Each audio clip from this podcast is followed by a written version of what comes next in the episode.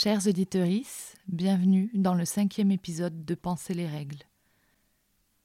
Aujourd'hui, pas d'interview. On va parler de douleur. Plus précisément, on va parler de la prise en charge de nos corps par la médecine. Ou plutôt, de la négligence de notre prise en charge, voire de l'absence de prise en charge.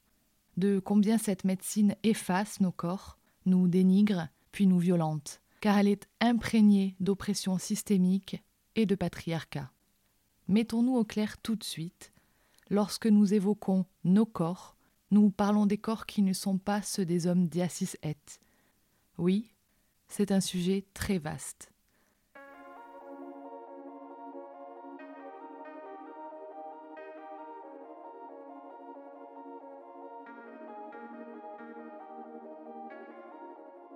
Cet épisode est le premier d'une série pour rendre compte de nos interrogations, nos réflexions, nos constats et nos colères. Parfois les conclusions qu'on a pu en tirer aussi. Ce que nous avons pensé en vous lisant et qu'il nous semblait nécessaire de vous partager. Il nous faudra plusieurs épisodes pour aborder chaque sujet. Il s'agit de nos réflexions personnelles, mais aussi d'une ouverture aux travaux de nombreux et nombreuses auteurs et autrices qui, avant nous, se sont intéressés à ces questions.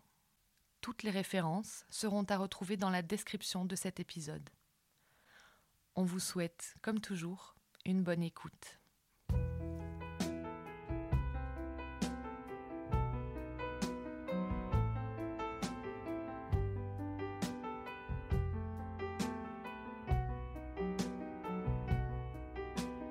Douze fois par an régulièrement, elle se tord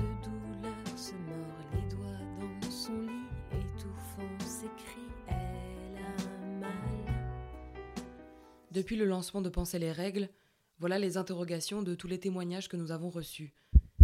Comment exprimer mes douleurs Quel vocabulaire est à ma disposition pour m'exprimer? Quand dois-je dire que j'ai mal? Et à qui le dire? Et comment le dire? Est-ce que je me plains trop? Ou est-ce qu'au contraire je minimise? Comment dire à mon médecin que je ne veux pas prendre la pilule contraceptive en tant que lesbienne? Suis-je une hystérique? Va-t-on me croire? À partir de quel moment dois-je prendre un médicament? Va-t-on me dire encore une fois que je fais une crise d'angoisse pour ne pas écouter mon mal-être? Quel mot employer pour décrire ce que je ressens? Suis-je une chochotte? Une douillette? Ai-je au contraire une très bonne résistance à la douleur? La douleur. Encore et encore. Qu'est-ce que ça signifie de vivre avec de l'endométriose, de l'adénomiose, des kystes, un fibrome, du SOPK Comment survit-on à la spoliation régulière de notre intégrité physique et psychologique?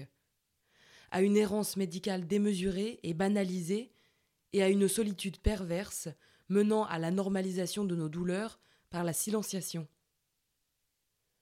Que faire du constat alarmant de la détresse des personnes souffrant de douleurs gynéco?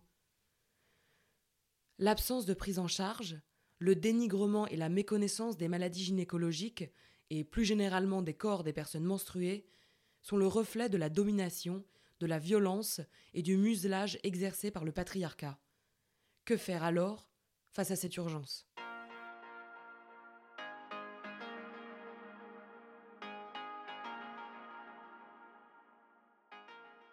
Dans le quatrième épisode de Penser les règles, on comprend avec le témoignage de Diane que les soignants et soignantes sont peu formés, voire pas formés, à prendre en compte les corps et les pathologies des personnes sexisées.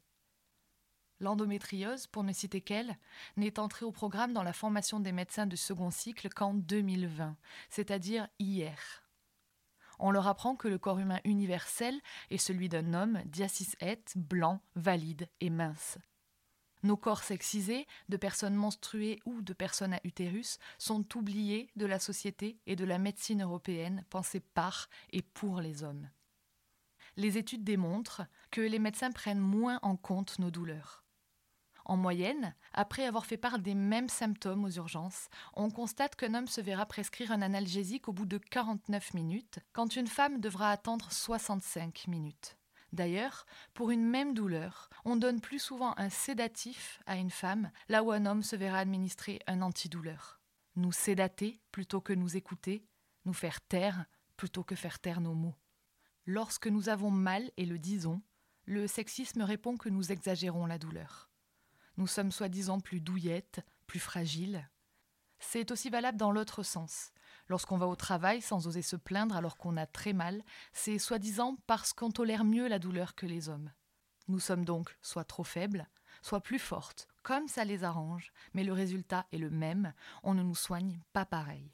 On a mal, on ne nous écoute pas, on nous donne des réponses infantilisantes, on nous coupe la parole, on nous explique ce qu'on ressent à notre place, on nous dit qu'il n'y a pas de solution, et on ressort comme on est entré, en ayant mal.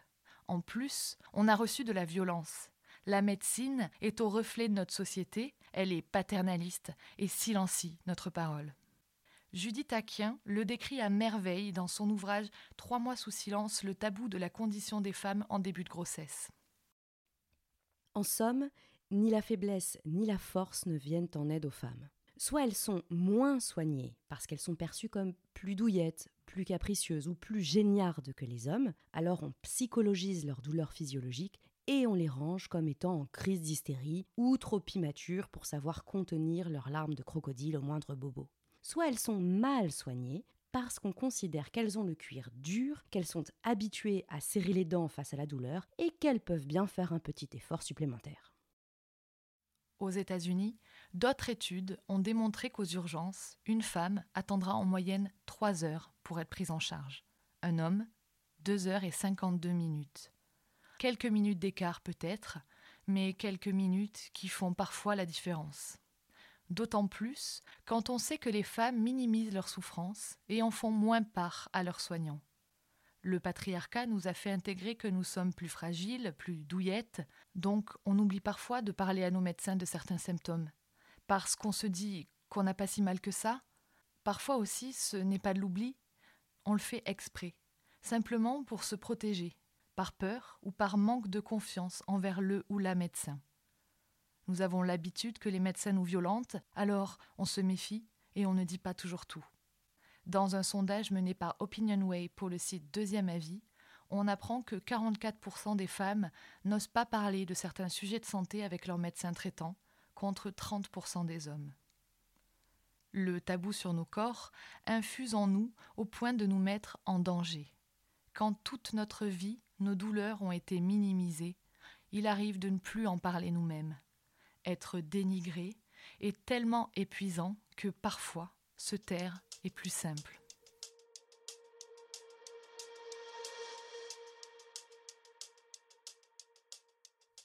L'intégration de la violence de la médecine patriarcale sur nos corps sexisés commence très jeune. Quand on fait une recherche pour savoir si l'insertion d'un spéculum dans le vagin fait mal sur Internet, on constate un phénomène troublant c'est le comportement de la patiente ou du patient qui est remis en question, pas celui de là ou du gynécologue. On nous parle de respiration, de détente, de crispation, de positionnement du bassin dans le siège ou de celui des pieds dans les étriers. Plus effrayant, on tombe sur de nombreux forums où des jeunes gens expliquent qu'elles ont expérimenté leur première pénétration lors d'un examen avec un spéculum.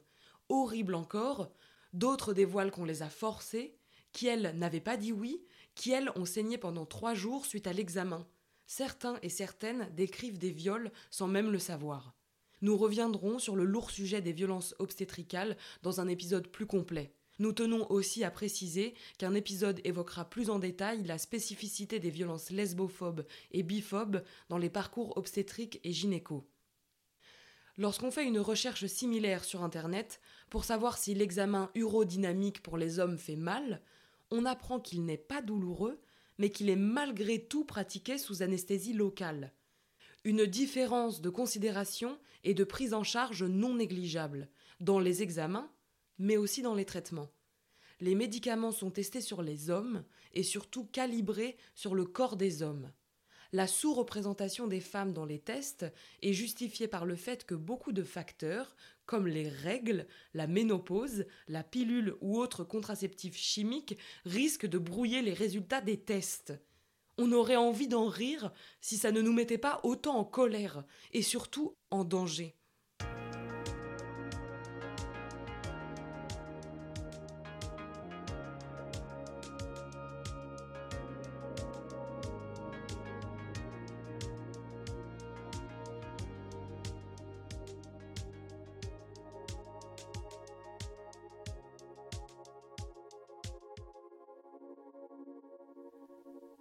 Femmes qui souffrent ne sont pas écoutées. Les femmes racisées, encore moins. Dans le milieu médical persiste un concept appelé le syndrome méditerranéen. Ce syndrome raciste, que certains et certaines appellent stéréotype culturel pour ne pas admettre la dimension systémique du racisme, consiste, pour les médecins, à considérer que les personnes racisées exagèrent leurs symptômes et leurs douleurs. C'est un syndrome défini et théorisé, héritage du colonialisme, qui est encore aujourd'hui bien ancré dans la médecine. Combien y a-t-il de personnes qui n'ont pas été entendues, dont les symptômes ont été minimisés et qui n'ont pas été soignées parce qu'elles ne sont pas blanches? On se souvient de l'histoire terrible de Naomi Musanga qui, en 2017, prise de violents maux de ventre, téléphone au SAMU pour appeler à l'aide. Son interlocutrice, qui se moque d'elle, ne prend pas en compte sa détresse et n'envoie pas d'ambulance à son domicile. Naomi est morte quelques heures plus tard. Elle avait 22 ans. L'enregistrement de la conversation avec l'opératrice a été révélé dans la presse. Le mépris avec lequel cette femme, jeune qui plus est, a été traitée a énormément choqué. La dimension raciste, en revanche, a été majoritairement occultée. Elle a 22 ans, elle a des douleurs au ventre. Ouais. Bon, elle a ses règles, mais c'est pas ça apparemment. Ouais. Elle a de la fièvre et elle va mourir. Ah, ouais, c'est sûr qu'elle va mourir un jour. C'est Bah, certain, ouais. comme tout le monde. Voilà. Ouais, ça marche. pas Écoute, je te la passe. hein, Ouais. merci.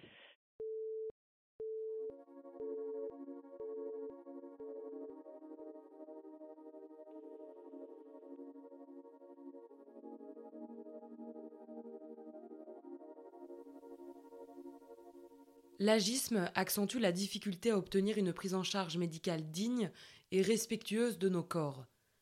Voici des exemples des témoignages de nos auditorices. Vous les jeunes, dès que vous avez un petit bobo, vous allez aux urgences. Tu verras quand t'auras accouché ce que c'est que la vraie douleur. Non mais personne n'acceptera de vous faire une hystérectomie à votre âge, madame, même si vous ne voulez plus d'enfants. Après tout, on sait jamais s'ils meurent tous dans un accident de voiture, vous serez contente de pouvoir en faire d'autres. Notre corps, c'est notre corps. Le seul qu'on ait. On connaît ses failles, ses forces, ses habitudes. Nous sommes les mieux placés pour dire quand et où nous avons mal. Pour dire quand la douleur est trop importante ou qu'elle n'est pas supportable. Car les femmes souffrent. Le site d'Amélie explique que les douleurs de règles, dont le nom savant est la dysménorrhée, touchent 50 à 70% des adolescentes de façon permanente ou occasionnelle. Une fréquence de douleur qui diminuerait après 18 ans. Cette donnée me pose deux questions. Pourquoi n'est-elle pas plus précise? Entre 50 et 70% d'une population donnée, il y a un vrai écart. Et pourquoi ce flou entre une douleur permanente et une douleur occasionnelle? Pourquoi les échelles sont-elles aussi indifférenciées lorsque les femmes sont concernées? Souffrir autant ne peut pas être exempt de conséquences sur la manière dont on évolue dans le monde. Pourquoi, compte tenu du caractère pharaonique de ces chiffres, n'en fait-on pas davantage pour traiter médicalement ce mal afin d'éviter des dommages collatéraux encore plus forts?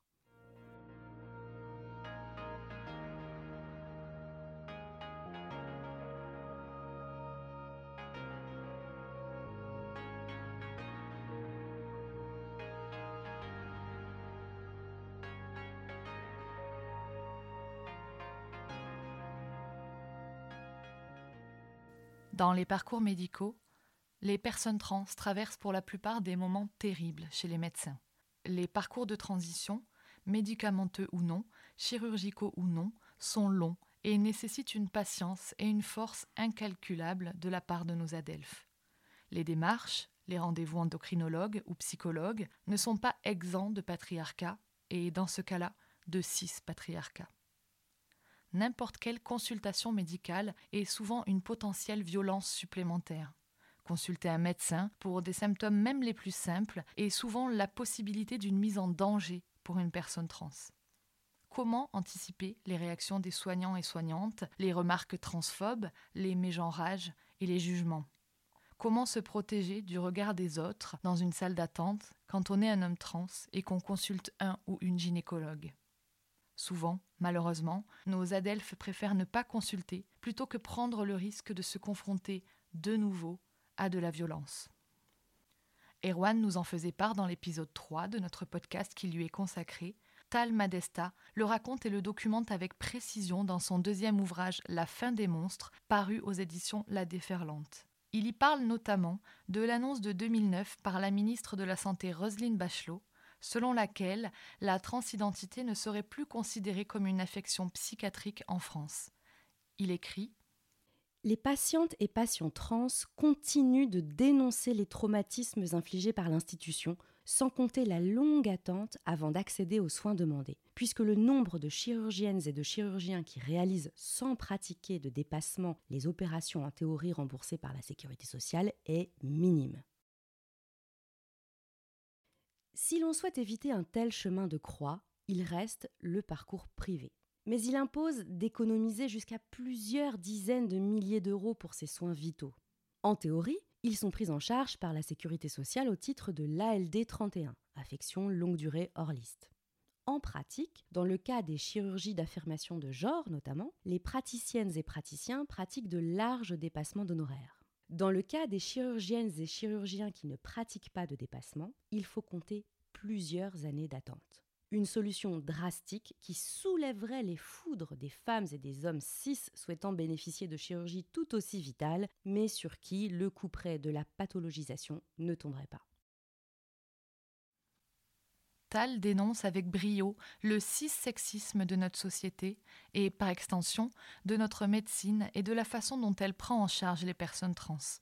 Combien de fois avons-nous entendu nos amis trans raconter qu'un ou une pharmacienne a refusé de leur délivrer leur traitement alors qu'elles avaient une ordonnance? Combien de récits quotidiens entendons-nous qui dénoncent la transphobie crasse dont sont victimes nos adelphes dans chaque espace de notre société encore plus dans des espaces dédiés aux soins. Le milieu médical doit nous apporter des réponses et nous soigner, pas renforcer nos incertitudes et nos traumatismes.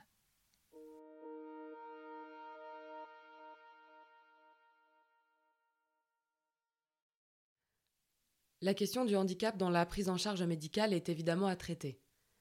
Nous vivons dans une société validiste et on pourrait supposer que le milieu médical s'adapte mais c'est loin d'être le cas. En France, 12 millions de personnes sont porteuses de handicap, visibles ou invisibles, qu'ils soient moteurs, visuels, auditifs, cognitifs ou physiques. Une part non négligeable de la population. Pourtant, combien de médecins sont formés à la langue des signes? Comment expliquer ces souffrances et ces symptômes à un médecin s'il ne sait pas signer et qu'on est une personne sourde? Quand, en tant que valide, on psychologise déjà quasi systématiquement nos douleurs, comment peut-on imaginer un seul instant qu'un traitement différent est apporté aux personnes en situation de handicap? Si l'accès aux centres de soins est souvent aux normes PMR, qu'en est-il des cabinets médicaux de généralistes? Quels outils sont mis en place chez les médecins pour proposer des examens adaptés? Quelle alternative au siège à étrier chez les gynécologues? Là encore, le paternalisme de la médecine est omniprésent.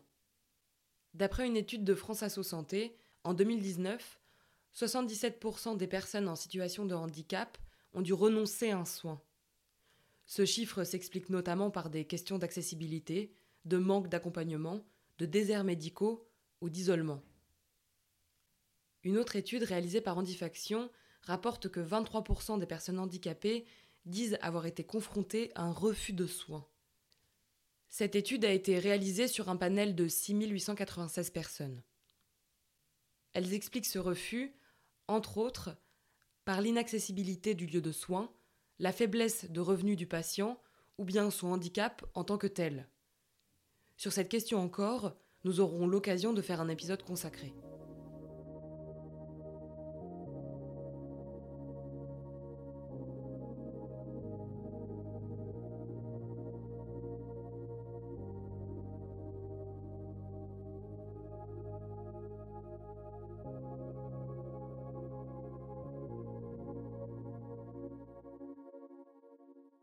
Le soin coûte. Être soigné, c'est payant. Nos maladies gynécologiques n'y échappent pas. Elles entraînent souvent une précarisation préoccupante.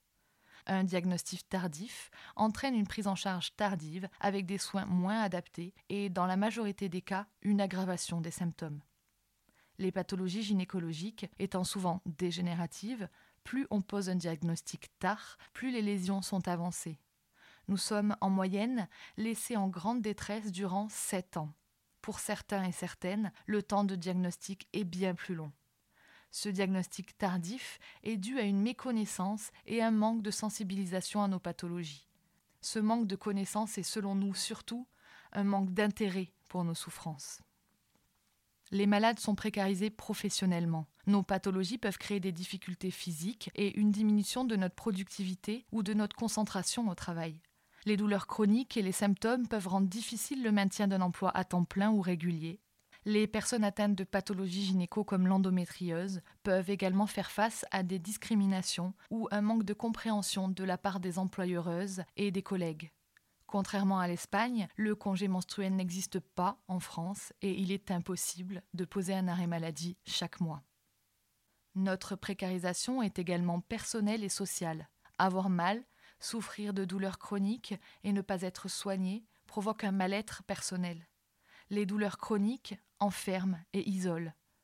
On ne peut pas toujours faire ce qu'on veut, comme sortir avec nos amis, partir en voyage, aller danser, découcher, faire certaines activités physiques. Cela enferme socialement, détériore la santé mentale, provoque des problèmes relationnels, une diminution de l'estime de soi et une détresse émotionnelle bien réelle. Notre précarisation est sociale, mais aussi financière. Les frais médicaux sont élevés, surtout quand on n'a pas de mutuelle.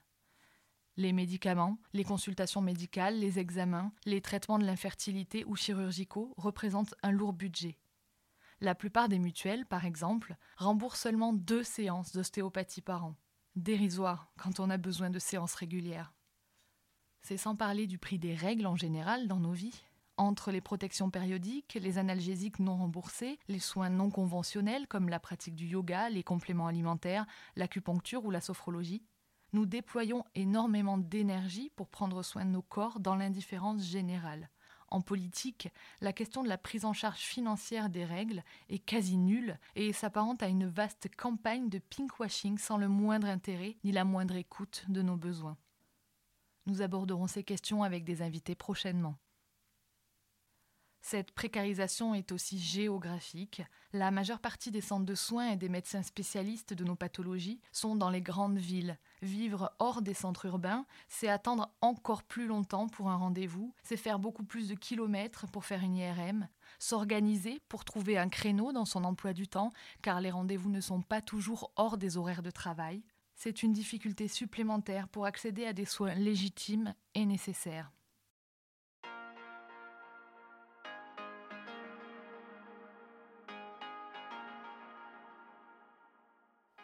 Ce qu'on peut en conclure, c'est que la médecine cristallise, voire multiplie les discriminations et les oppressions de notre société.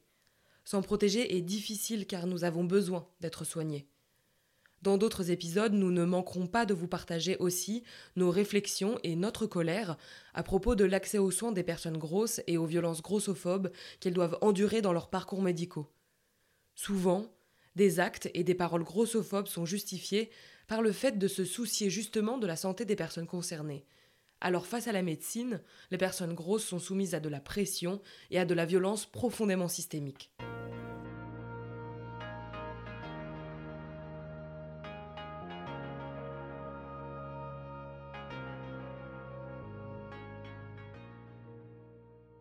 On ne nous écoute pas, on nous soigne mal. Quand on est sexisé, quand on est racisé, quand on est jeune, quand on est trans, quand on est gros, grosse, quand on est en situation de handicap, quand on est précaire, quand on n'est pas hétéro, quand on n'est pas un homme, on ne nous écoute pas, on nous soigne mal. T'inquiète pas, ça va aller, faudra bien que ça change. Ça prendra quelques années, vu que ça nous arrange. T'inquiète pas, ça va aller, faudra bien que ça change. Ça prendra quelques années, Judith Aquin écrit à propos des règles. À force de dire aux femmes que leurs règles n'intéressent personne, elles en refoulent les symptômes qui les mettent en danger. À force de répéter aux femmes que leur corps embarrasse, est sale, que les douleurs vécues et leurs spécificités, y compris non douloureuses, n'ont rien à faire dans un espace public, on les bâillonne. Alors comment arracher les baillons Comment faire entendre nos souffrances, nos maux? Comment faire comprendre que nous souffrons et comment demander une meilleure prise en charge? Comment penser les règles? Combien de temps devrons-nous encore attendre pour être entendus, crus et soignés dignement? Commençons par faire entendre la parole des concernés, longtemps, crûment. Commençons par trouver les mots, puis par les dire haut et fort. La jeunesse de penser les règles est née de l'envie d'étendre notre écoute à l'éventail de ces pathologies et à la variabilité de leur impact sur nos vies. La médecine évolue, certainement. Certains soignants font ce qu'on attend d'eux, heureusement. Les recherches avancent, les cas d'école sont plus variés, mais nous ne pouvons pas nous contenter de cela. Une chose est sûre, nous ne nous tairons plus, nous ne laisserons plus l'omerta prendre nos voix.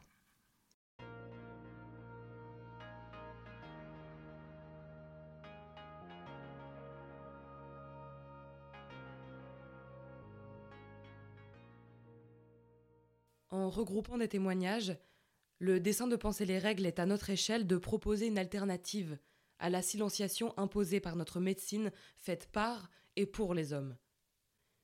Diffuser la parole des concernés, fort, partout, sur les murs, les ondes, les réseaux, dans les salles d'attente, les conversations, les foyers. Parce que partager nos récits, c'est profondément politique. On ne se contente pas de n'avoir en commun que nos douleurs. On conclura cet épisode par la pertinence des mots de Virginie Despentes. Si les mecs avaient leurs règles, l'industrie aurait inventé depuis longtemps une façon de se protéger high-tech, quelque chose de digne qu'on se fixerait le premier jour et qu'on expulserait le dernier, un truc clean et qui aurait de l'allure. Et on aurait élaboré une drogue adéquate pour les douleurs prémenstruelles. On les laisserait pas tout seuls patauger dans cette merde, c'est évident.